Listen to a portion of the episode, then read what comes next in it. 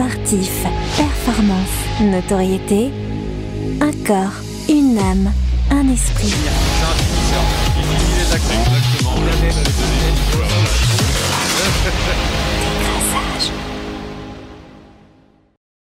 Salut les amis, bienvenue dans ce numéro spécial de Décrassage. Rendez-vous spécial car aujourd'hui ben, l'équipe de Décrassage m'a invité à animer euh, l'émission, moi qui habituellement la, la réalise. Rendez-vous spécial surtout car dédié à la sortie du livre L'aumônier des champions, paru aux éditions du Cerf. Donc avec moi dans cette émission, Jérémy, normal, on, se par- on parle sport, littérature, normal, t'es en plateau. Ah, merci. C'est gentil. C'est gentil. Joël, l'auteur de, de cet ouvrage, euh, bienvenue, normal, t'es en plateau aussi. Merci beaucoup. Euh, J'imagine, Joël, là, qu'il doit y avoir une, une sorte de joie. Toi, t'as as quatre enfants, hein, tu le dis des fois dans les émissions décrassage. Une sorte de, de joie à accoucher, là aussi, pour le coup, mais, mais d'un bouquin. Waouh, magnifique cette question parce que justement quand j'ai écrit et j'étais proche de, de finir, j'ai euh, mon, mon mentor parce que je suis, je suis accompagné euh, aussi dans dans mon parcours d'au- d'aumônier et euh, il avait déjà euh, il avait déjà écrit quelques livres et il m'a dit tu vas voir. les, les, les, dernières, les dernières lignes, tu étais vraiment dans un processus d'accouchement.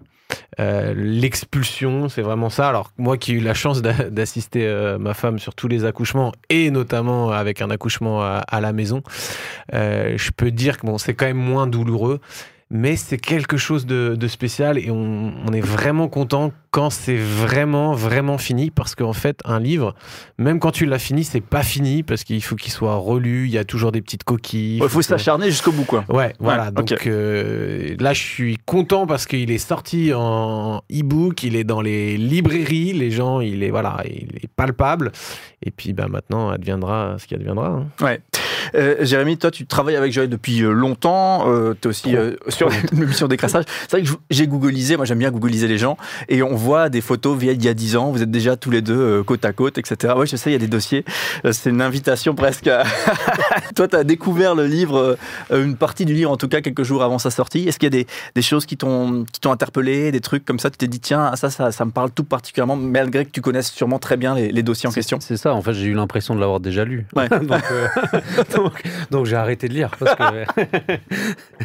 non, non, c'est sûr, c'est sûr que c'est- c'est euh, c'est intéressant euh, parce que du coup, euh, il y a, on se rend compte de, de- de situations qu'on a, qu'on a forcément vécues et donc du recul qu'il y a de, de, de cet œil un petit peu extérieur, aussi des années qui ont passé qui, ont, qui permettent d'analyser les choses avec plus de, plus de, de, de froideur ou plus de, enfin voilà, d'objectivité. Donc, euh, donc euh, ouais, c'était c'était un, un exercice euh, intéressant. J'ai pas tout lu encore, mais euh, mais voilà, je vais je vais m'y atteler et puis je- si si je vois des des choses que j'ai vécues euh, euh, ou que j'ai vues de manière différente, je lui dirais euh, Ouais. de- de- d'arrêter de travestir la vérité, de, de raconter les Ouais. vraies choses. Il faut faire ça en commentaire visible Ouais, sur Facebook ou, sûr, ou autre sûr. réseau avec, social. avec des faux comptes. Voilà. Euh, euh, Joël, alors j'étais vachement surpris parce que moi aussi, bien sûr, j'ai parcouru une partie du bouquin. Le, le livre est, est beaucoup dédié aussi à ton histoire. Et, euh, j'ai trouvé que euh, tu te livrais de manière euh, tout à fait transparente. C'est vachement authentique, c'est vachement puissant du coup. Mais, mais je m'attendais pas à en apprendre autant. Tu parles de, sexualité, tu parles de, blessures et de relations aux autres. Donc j'avoue que j'étais surpris. Et, finalement, j'ai presque l'impression qu'on va au-delà du, sport. pourquoi ce, choix d'aller au-delà du, du sport au sens strict? Alors, je- face au-delà du sport, je pense que j'aurais pu l'appeler euh, confession d'un d'un- d'un aumônier, puisque j'ai un, un chapitre qui est consacré euh, à ça.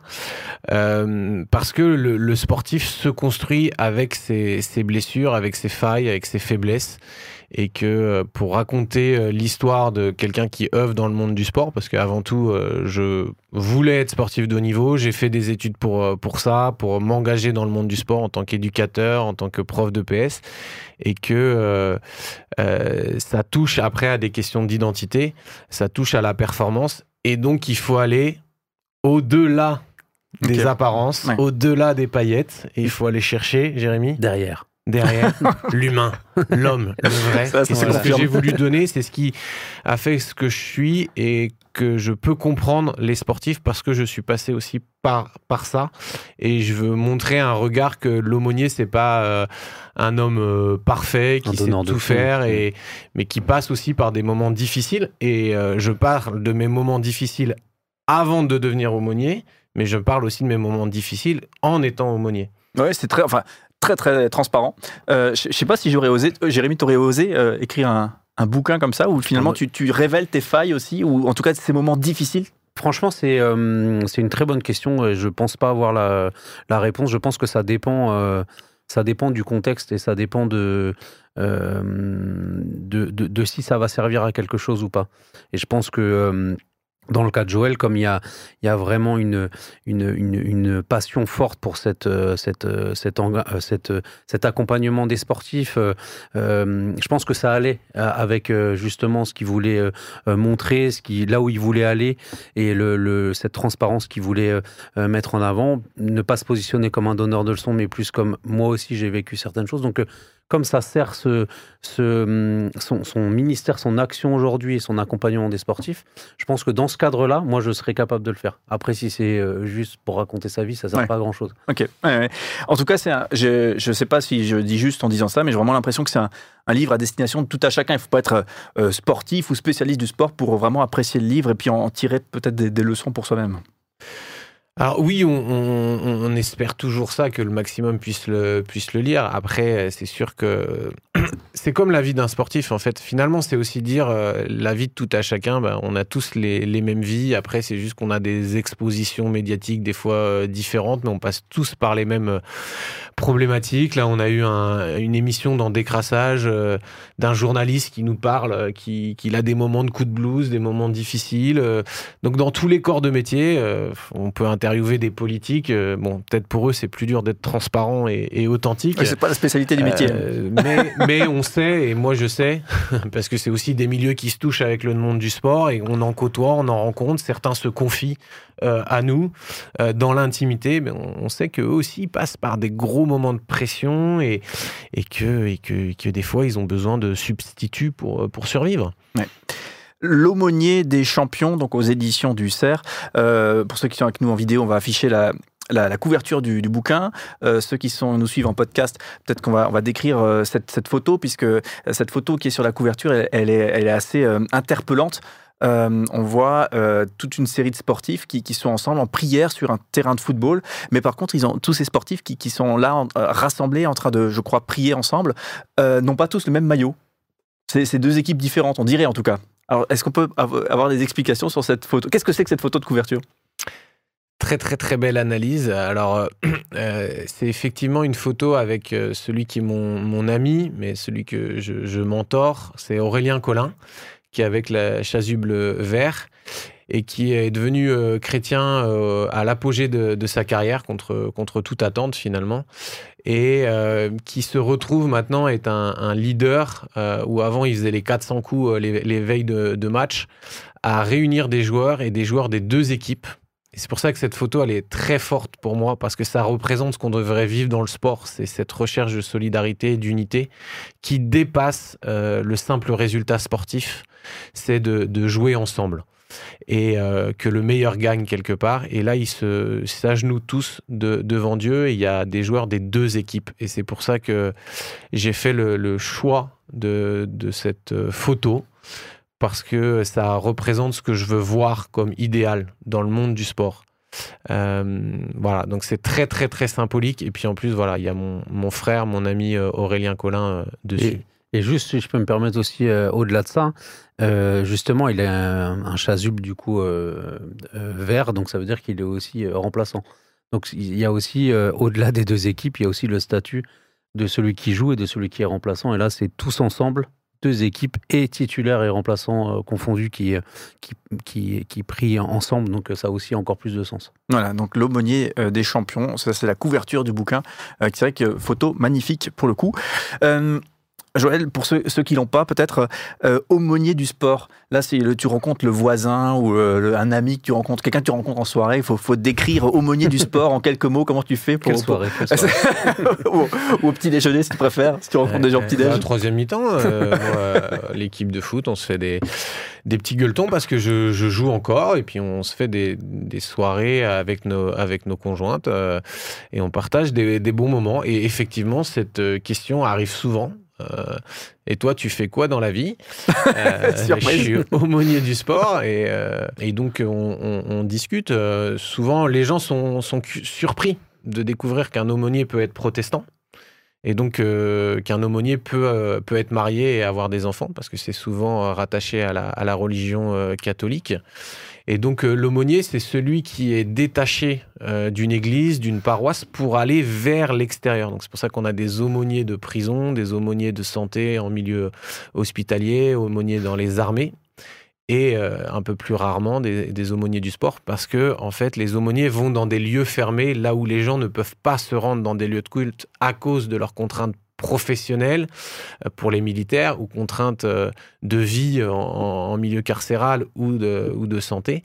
Et dans le sport, c'est un peu pareil parce qu'ils ont un rythme de vie tellement euh, effréné que dans les grandes compétitions, quand ils partent trois semaines, un mois de la maison, bah, c'est bien qu'il y ait une assistance spirituelle qui soit là et aussi dans les rythmes dans les clubs parce qu'avec les, les matchs le week-end, la notoriété aussi, c'est des fois difficile de se rendre dans des, dans des lieux de culte. Donc voilà, euh, je suis aumônier du sport, mais pas que, je suis aussi aumônier de santé dans un centre de rééducation et de, et de sport.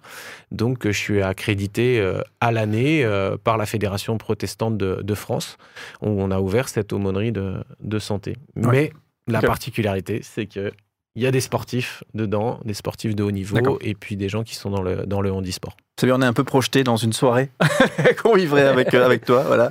On a posé cette C'est question. le coéquipier C'est ça. euh, qui ne savait pas. tu fais quoi dans la vie C'est. Euh, Question qui, qui paraît euh, totalement bateau, mais, mais elle me paraît importante.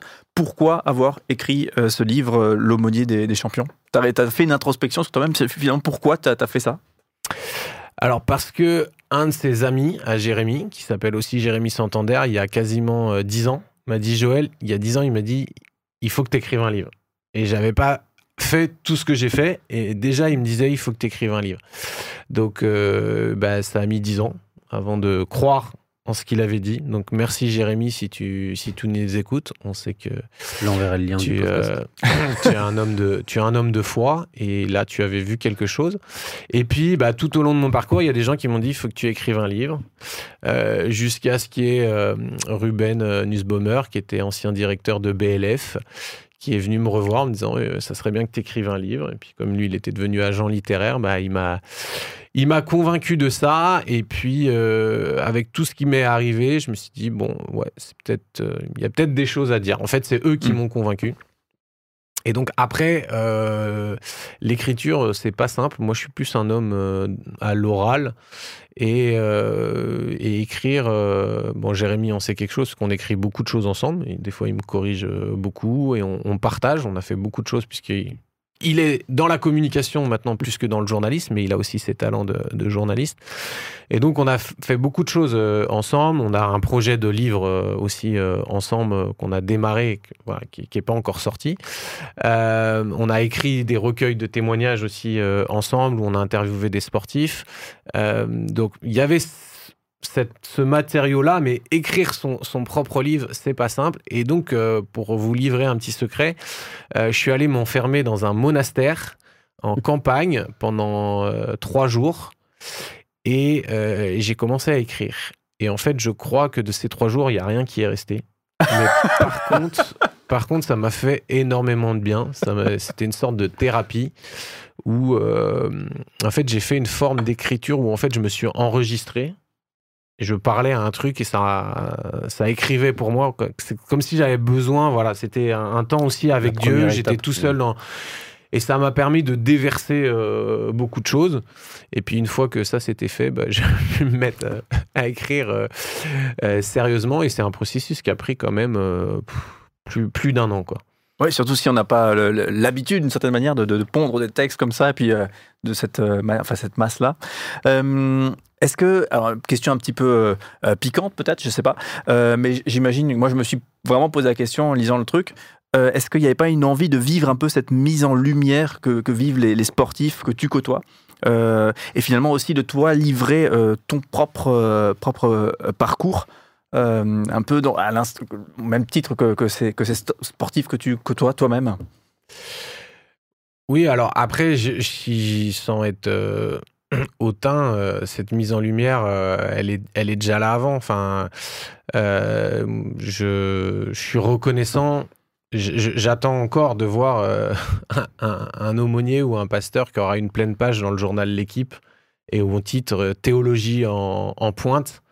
Enfin, pour moi, ça, c'était un cadeau. Euh, et qui a, été une mise en lumière parce qu'il y a eu le magazine Jésus, mais ça, en fait, ça a donné de la visibilité au travail, de la crédibilité au ministère. Déjà, je partageais mon témoignage de foi, mon parcours, et euh, le journal L'équipe l'avait pas censuré en disant que le foot était devenu ma religion et que j'avais besoin de faire une, une pause, de, de faire la paix euh, avec Dieu. Donc, euh, donc ces, ces opportunités, euh, je les ai eues à divers moments, comme quand je suis allé sur, euh, sur BFM TV euh, pour parler par rapport à la- à l'affaire Pogba. En fait, en fait j'avais déjà, je pense, une légitimité, parce que comme je l'explique dans le chapitre 5 euh, du livre, où je parle beaucoup de, de Jérémy, c'est qu'on a vécu une, une, une, une aventure où on a créé des documentaires ensemble dans le monde du Ouais, sport. Donc, ouais. en fait, le livre, ça montre aussi une facette euh, couteau suisse que j'ai. Les gens peuvent me connaître sur le côté euh, aumônier, d'autres me connaissent sur euh, les, ressources qu'on a, qu'on a fait, mais c'est montré, il y a une richesse dans tout ce qui a été fait, dans les différentes aventures qu'on a, qu'on a vécues ensemble. Donc, c'était mettre de la lumière sur les processus, parce que souvent, en fait, ce que les gens ne comprennent pas, pourquoi, pourquoi finalement j'ai accepté de le faire, c'est que il y a des gens aujourd'hui, cette vocation leur plaît parce qu'ils ils me voient ou des gens d'holistique dans la lumière qui accompagnent des champions. Mais ce qu'ils savent pas, c'est que avant d'accompagner des champions, on a accompagné des gens qui jouaient en niveau régional et on y a mis le même cœur parce que ce qui nous passionne, c'est les gens, c'est pas la notoriété. Donc c'est juste on met ça euh, en lumière. Ce qui aurait été plus dangereux par rapport à ta question, c'est si justement j'avais mis une très belle photo de, de moi en première page du, du livre, et ça, j'y tenais pas du tout. Euh, alors j'imagine, et tu l'as évoqué à l'instant, que euh, il faut réussir à oublier d'une certaine manière la notoriété de, de la personne que tu peux avoir en face de toi. euh, pour euh, euh, voir le vrai sportif, et tu le dis toi-même, hein, tu accompagnes des, sportifs, euh, des, champions qui sont médiatisés, d'autres qui ne le sont pas du tout, à cause du sport qu'ils pratiquent, hein, ils ont peut-être même des boulots à côté, tout ça. Comment est-ce que tu arrives à oublier la, la notoriété de certains? Moi, j'ai découvert tout au long de mon parcours, et c'est ce qu'on a fait dans les documentaires, et que des fois, ça a eu du mal à être pris parce qu'à chaque fois qu'on fait des choses, les médias, que ce soit des médias séculiers, spécialisés, chrétiens, ouais, mais il n'est pas assez connu. Mais moi, je suis très fier d'avoir parlé de notre pote euh, Xavier So, qui est euh, le secrétaire de l'association euh, Holistic Sport, qui est pour moi un héros de la foi, qui est un mec qui était un sportif passionné, qui a consacré sa vie au sport. Il a dit le jour où je pourrai plus faire de sport, je me donnerai la mort. Donc c'est quand même une phrase forte. Le mec, il a une, une fibromyalgie au moment où on savait pas ce que c'était. Donc on l'a pris pour un, pour un feignant parce qu'il n'arrivait pas à se lever le matin, alors que c'était un grand sportif. Et il a plus pu faire de sport pendant six ans. Et ce gars-là, euh, moi je le rencontre euh, dans sa période où, où il est de restauration, de guérison. Et en fait, il a vécu une guérison divine. Et, euh, et son parcours est tellement beau parce que c'est une personne résiliente, c'est une personne qui s'est engagée pour les autres. Il a créé une association, il continue d'œuvrer pour des personnes qui passent par la fibromyalgie. Euh, il, en- encadre des jeunes euh, au sport, il, voilà, il, il travaille avec nous, il a été aumônier sur des compétitions en e-sport. Mais tout le monde s'en fout de lui, en fait, quelque part. Mais pas nous. Donc, Ok. euh, c'est Ouais. le mettre en lumière. Il était dans un de nos documentaires. Il n'a pas gagné de Coupe du Monde, il n'a pas gagné de grands trophées, mais euh, son parcours mérite d'être euh, raconté. Justement, tu expliques dans ton livre que tu as, toi-même entraîné des jeunes. Donc justement, on rentre dans ton histoire à toi, et une histoire qui, qui là pour le coup, est pas à côtoyer des stars ou quoi. Euh, tu as entraîné des jeunes, et, et ça m'a vraiment interpellé parce que tu, dis toi-même, euh, concernant ton parcours, que c'était dur pour pousser les, enfants. Et au final, tu dis, en réalité, euh, j'étais une personne blessée qui a fini par devenir blessante pour motiver les autres. Et j'ai l'impression, c'est pas mon petit doigt qui me dit, que ça, c'est un truc qu'on trouve partout. Dans beaucoup, enfin, beaucoup d'endroits, des gens blessés qui, finissent par être, blessants. Euh, tu peux nous parler deux secondes de, comment c'était chez toi, puis peut-être comment tu as réussi à casser ce cercle-là? En fait, cette phrase, elle est très, elle est très importante euh, et elle est valable, comme tu disais, qu'on soit sportif ou pas sportif dans, dans tous les domaines de, de, de nos vies. Et, euh, et, en fait, on se rend compte que quand on a été blessé et qu'on se retrouve en position d'autorité, on veut en faire baver aux autres. Et c'est souvent ça qui se reproduit. Et c'est ce qui est en train de. qu'on voit dans certains leadership management d'entraîneurs professionnels. Et encore on peut voir dans, ces dernières semaines, derniers mois ce qui se passe dans mon club de cœur Angesco où on a un gars qui est tyrannique à l'ancienne. Et là finalement les autorités ouvrent les yeux et on est obligé de le le gars est obligé de démissionner parce que euh, moi j'ai connu des entraîneurs. C'était la c'était l'armée c'était la guerre. Hmm. Et aujourd'hui, ça ne peut plus passer. Alors, il y en a qui essayent encore de faire ça. Et donc, on pouvait être très dur parce que, parce que la motivation, c'était de faire peur. C'était la motivation par la peur. Et donc, moi, euh, une fois que j'ai été guéri par Dieu de, ces problèmes-là, j'ai réfléchi beaucoup. Et euh, Jérémy en est témoin, j'ai développé des, formations sur une pédagogie euh, chrétienne pour, pour les entraîneurs. Comment cultiver la bienveillance faire preuve d'autorité, mais sans être dans l'autoritarisme. Euh, déléguer et faire confiance euh, à, ses, à ses joueurs. Donc, euh, donc je pense qu'il y a beaucoup, et même dans le milieu chrétien, on a besoin d'enseigner là-dessus parce que c'est pas, pas gagné. Donc, quel que soit l'entraîneur qui va lire, qu'il soit croyant ou pas croyant, il peut y trouver des clés aussi dans ce, dans ce livre. Et puis de, de se dire attention à l'héritage qu'on veut laisser aux sportifs. On a face à, à nous des gens qui sont vulnérables, qui sont en construction et je le vois, moi j'ai un fils qui a, qui a 13 ans, je vois comment certains éducateurs se comportent, je suis vigilant et je me permets d'aller discuter, d'aller reprendre, parce que dire à un jeune de 13 ans qu'il est nul parce qu'il a raté un match, bah pour moi c'est pas constructif et puis c'est pas recevable euh, en 2023 quoi. On peut pas, c'est plus possible. Oui, complètement. Ça, tu, tu euh, Jérémy, tu as, vu, euh, tu vois la même chose, tu, tu, ressens les mêmes choses aussi? Oui, oui, bien sûr. Bien sûr. Le, autre blessure, autre thématique qu'on voit dans, dans, le bouquin, et, là aussi ça m'a vachement interpellé, c'est ce, ce, côté, ce, ce, fossé que tu évoques avec, avec ton père. Euh, ça, fait, ça fait presque un peu cliché comme ça, mais, mais c'est vraiment un fossé que tu évoques avec ton père au moment de l'adolescence notamment. Euh, et je me suis demandé, tiens, quel conseil tu donnes aux jeunes maintenant que toi tu as grandi pour peut-être euh, eh bien travailler lorsqu'ils se sentent loin de leurs parents, à, pas justement se, contenter de ce fossé, mais peut-être à travailler à un lien quand même avec leurs parents. Aujourd'hui, tu as, un conseil que tu donnes aux jeunes qui traversent peut-être la, situation que toi-même tu avais traversée étant plus jeune? Je donnerai un conseil aux parents. Bah, c'est ma prochaine question, hein, parce que je sais que tu as quatre enfants.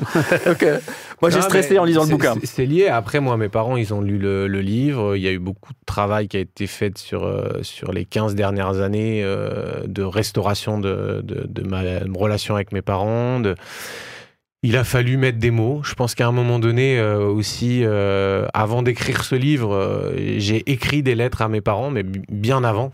J'avais besoin d'être guéri, donc il y, a, plusieurs, il y a au moins une dizaine d'années, j'ai écrit des lettres à mes parents pour leur dire des choses que je ressentais, leur dire que je les aimais par l'écrit, parce que ça pouvait être difficile à dire à l'oral et, pour eux et pour eux aussi. Donc bah, je, pense que, en fait, quand on est jeune comme ça, c'est dur de donner un conseil à un, jeune, euh, si ce n'est de dire, bah, n'attendez pas, vous renfermez pas. Mais est-ce que j'étais capable de l'entendre à cette époque-là? Je ne sais pas. Ce que je regrette à ce moment-là, c'est que euh, mon père n'est pas fait davantage de pas. Il a essayé, ça n'a pas marché.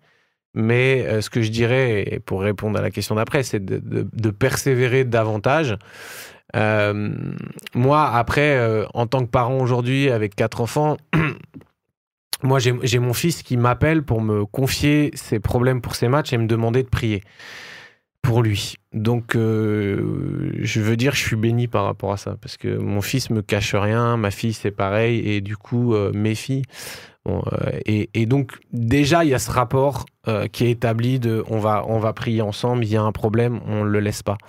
Euh, voilà, chez mes parents, je pense qu'il y avait une certaine forme de pudeur qui fait que ils sont pas ils sont pas allés plus loin à, certains moments et puis on fait avec les armes qu'on a nos, parents ils sont d'une génération qui ont eu des parents qui ont connu la guerre et il y a eu des choses et, voilà et on apprend tous de, de ça quoi Ouais, c'est ça, parce que tu m'as, fait un peu peur, hein, j'avoue. je me suis dit, tiens, si mon jeune euh, euh, qui grandit à l'adolescence, effectivement, il, crée le fossé que toi-même t'as créé avec, euh, avec ton père, est-ce que j'aurais, en tant que parent, le, le- le- la maturité, les, les armes, le, le, les- les- le- le doigté pour effectivement euh, casser ce fossé et reconstruire le pont s'il a été à un moment donné euh, détruit. Voilà, donc vraiment ça m'a foutu les boules, mais, mais c'était- Ouais, rassurant après, ce qui a été, après, c'est c'est propre à chacun. Alors, je suis désolé pour, pour mon père. J'espère que ça lui, de tout ce qu'il a vu, ça fera du bien aussi de lire. Mais c'est que chez nous, les hommes, euh, on est orgueilleux, quoi. On est fiers. Et reconnaître qu'on s'est trompé et de demander pardon, ça, ça coûte, quoi. Ouais. Et, et la clé, elle, est, elle, est- elle était là. Je l'explique dans le livre, tu vois. À un moment, faut, fallait verbaliser davantage. Fallait que je sente qu'il y avait un truc qui était davantage d'une prise de conscience. Ouais. Est-ce que tu finis pas par prendre une sorte de contre-pied finalement de de cette, euh, cette éducation où on disait pas tout, où il y avait des non-dits, puisque dans ton livre, tu parles de ta première expérience sexuelle, euh, ce qui n'est pas le truc euh, classique pour un, pasteur aumônier. Tu parles de, de ce moment où tu as déjà une démarche de conversion, mais quand même, dans un match, tu finis par essuyer tes crampons sur la cuisse d'un autre gars. Le truc, voilà, qui est, qui en principe, c'est pas le comportement chrétien d'amour par excellence. Tu évoques même ta crise, une crise professionnelle, alors que tu es déjà complètement engagé dans le milieu chrétien. Bref, il n'y a pas de tabou, presque, j'ai l'impression de dire, il y a une sorte de, dialogue authentique. Est-ce que c'est c'est la recette, c'est une des recettes euh, pour euh, justement ne pas tomber dans les travers que, que tu as connus Ouais, après, c'est ce qui. En fait, les sportifs, quand ils viennent me voir et qu'on discute ensemble, ils savent qu'avec moi, il n'y a, pas de... a pas de tabou. On peut, on peut tous dire. Je pense que j'ai vécu pas mal de choses, même s'il y a des choses que j'ai pas vécues et que j'ai pas envie de vivre, comme, euh, comme la drogue, même si j'y ai touché de très près. J'ai vu des amis qui sont tombés dedans, donc j'ai vu les, les désastres. J'en parle, parle aussi. Donc, euh, moi, ce que je veux, c'est être, euh, être authentique. Ça sert à rien de faire style qu'on est plus beau que ce qu'on est. On vit tous avec nos failles. L'essentiel, c'est de voir que euh, l'amour de Dieu euh, nous transforme, nous change, et c'est elle qui, c'est cet amour-là qui nous réconforte et qui nous rend euh, vraiment qui on doit être. Yes. Le, hum, le livre forcément évoque des sportifs. hein, c'est c'est des gens que tu, que tu côtoies.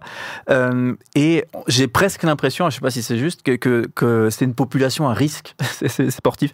De, un côté solitude, euh, l'argent, la notoriété, tous ces faux amis, la pression du sport et des résultats, risque de blessure, tout ça. C'est comme une, une sorte de population à risque. Je ne sais pas si tu confirmes ça ou pas. Ouais, et puis il y a comme ceux de, comme mon voisin à côté qui, qui foirent leur carrière, qui arrivent pas, et, Ah, ça.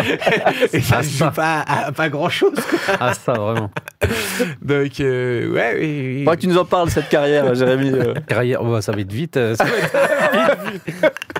non, mais c'est intéressant euh, ce que tu dis, comme ça je, je- je peux parler un petit peu aussi, mais euh, c'est c'est vraiment ça. Et je pense qu'il y a, il y a vraiment, on idéalise euh, beaucoup la vie de la vie d'un sportif. Euh, alors et souvent les, souvent les footballeurs, souvent les parce qu'on a toujours l'impression que euh, il y a une mise en avant, euh, qu'il y a de l'argent, qu'ils font ce qu'ils veulent, etc. Et qu'au final, euh, leur boulot n'est pas si horrible que ça. Hein. Taper, payer des millions pour taper dans un ballon, c'est facile.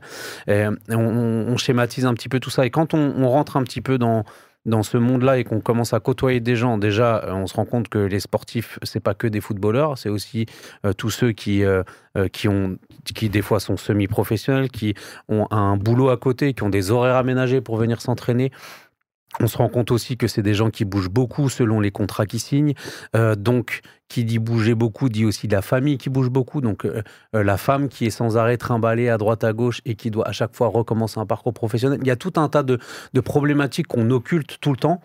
Euh, et, quand on, les découvre, on se dit, bah oui, mais pourquoi j'y avais pas pensé avant? Évidemment que quelqu'un qui va signer deux ans là, deux ans là, deux ans là, deux ans là, et il fait une belle carrière, mais au final, il a trimballé sa famille un petit peu partout.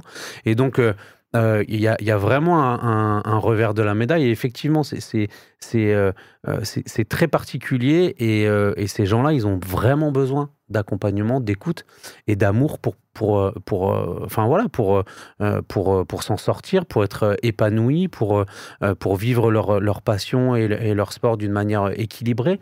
Et donc c'est pour ça que c'est euh, c'est super important et qu'il ne faut pas simplement se dire ah bah lui il, est, il gagne de l'argent, euh, c'est bon quoi. Ouais. Mmh. Et, et le, livre aborde aussi les, les, les, dérives les plus noires du, du sport. Mmh. Euh, moi j'ai découvert, hein, j'avoue je connaissais pas l'affaire de, de, Shiva Star Nzigu, donc euh, le livre interpelle un peu là-dessus. Moi je suis allé googliser le truc pour, pour en savoir plus, Google, voir, voir les vidéos. ton ami, oui, hein, un petit peu.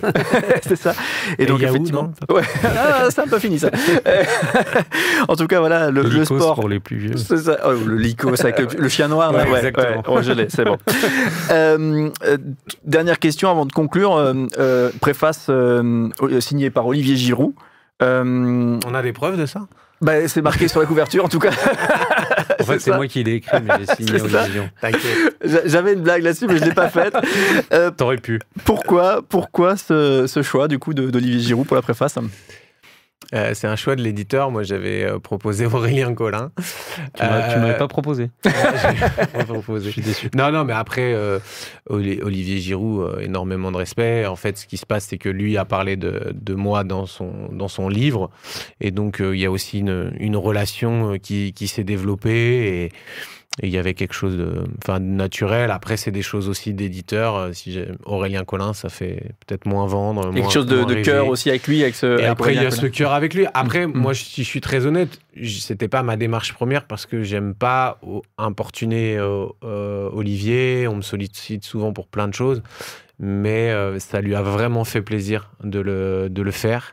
Et euh, il a été plutôt euh, rapide et, efficace. Et je le remercie et je le salue encore parce que c'est aussi s'afficher en- encore plus au niveau de, sa foi. Mais ça, il l'assume depuis un moment. Ouais, Olivier Giroud, euh, je, trou- je l'ai trouvé euh, vraiment bien euh, dans cette Coupe du Monde. euh, J'étais, euh, je, je sais pas pourquoi les enfants, moi, je passe pas spécialement temps à expliquer aux enfants que lui c'est un gars qui est croyant et tout ça. Et, et, euh, vraiment, il avait un aura aussi sur les sur les enfants par rapport à son attitude sur le terrain. Euh, les chrétiens sont pas forcément toujours exemplaires. Ça a été dit tout à l'heure avec euh, le geste que toi-même t'expliques dans ton livre.